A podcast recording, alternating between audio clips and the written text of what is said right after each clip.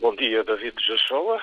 26 graus de máxima é que está previsto hoje para Luanda, num arranque do dia bastante movimentado. É quarta-feira, como quem diz, o dia mais produtivo da semana. Que seja então um dia aí com boa produção. E quais os temas que já temos em cima da mesa, por assim dizer? Dominar a atualidade, a deslocação do presidente angolano, João Lourenço, que esta quarta-feira vai seguir para Havana, capital de Cuba, onde vai participar na cimeira do G77 mais a China. Este a presença de João Lourenço surge na sequência de um convite feito pelo presidente cubano Miguel Díaz-Canal quando da sua visita este ano a Angola. João Lourenço de pronto aceitou o convite, está então a caminho da Havana, onde vai eh, juntar-se ao grupo de 77 países, este mais a China, este, eh, esta organização, ou seja, este grupo que é nesta altura presidido por Cuba, daí a convite do presidente cubano. Então, o presidente angolano a caminho de Cuba.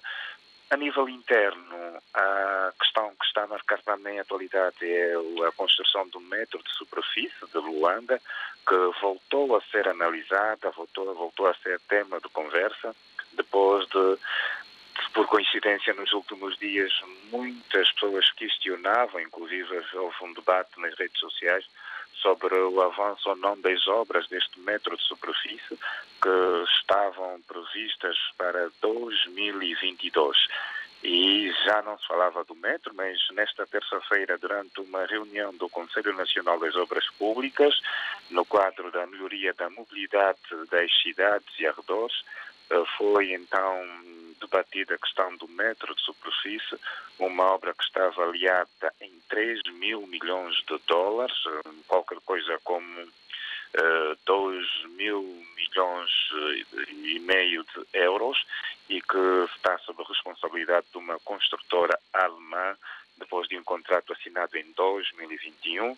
O que se sabe depois da reunião de ontem é que as obras vão mesmo arrancar não se sabe é que finalmente quando é que Luanda terá o seu metro de superfície, mas foi garantida que vão arrancar as obras. E por falar em mobilidade em comércio, vai acontecer hoje uma conferência de imprensa que está a ser promovida pela Embaixada dos Estados Unidos da América em Angola.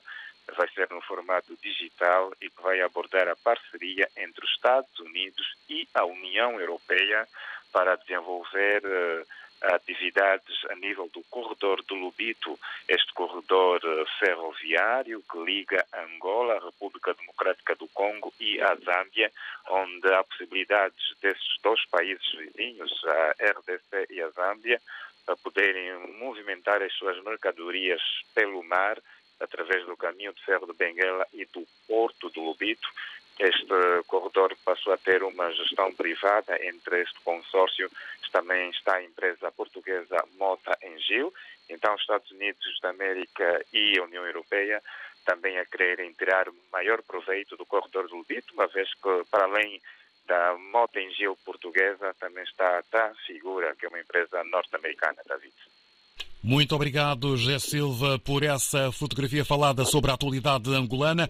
Votos de uma jornada dentro do OK, num dia produtivo, quarta-feira, como bem mencionas, um candando daqui para aí.